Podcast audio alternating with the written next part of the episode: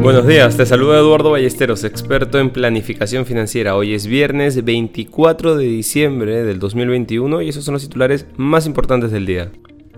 En el plano local, Perú cerrará el 2021 como el año de la mayor inversión pública de su historia, ascendente a unos 36 mil millones de soles, unos 8.900 millones de dólares, sin salirse del rango previsto de su déficit fiscal, que prevé terminar en un 3%, según anunció este jueves su ministro de Economía y Finanzas, Pedro Franque.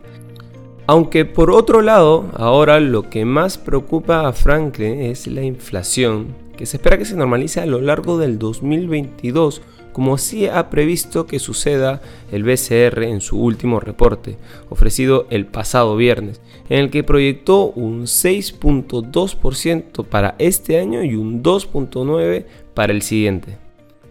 Dentro del plano internacional, la mayoría de los mercados bursátiles asiáticos subieron y el dólar, como activo refugio, retrocedió ante los indicios de que la variante Omicron no descarrilará significativamente el crecimiento económico mundial.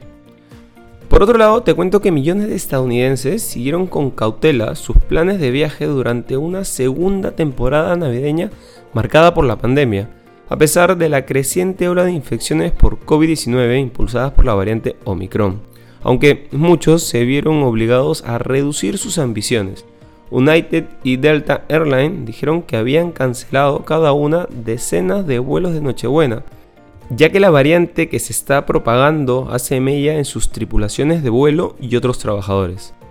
No queremos irnos sin mencionar que General Motors, Google, de Alphabet y su empresa de tecnología de autoconducción Waymo se unieron a las empresas que ya no asistirán a la feria de electrónica de consumo en persona, a principios del próximo mes debido al aumento por las infecciones de COVID-19.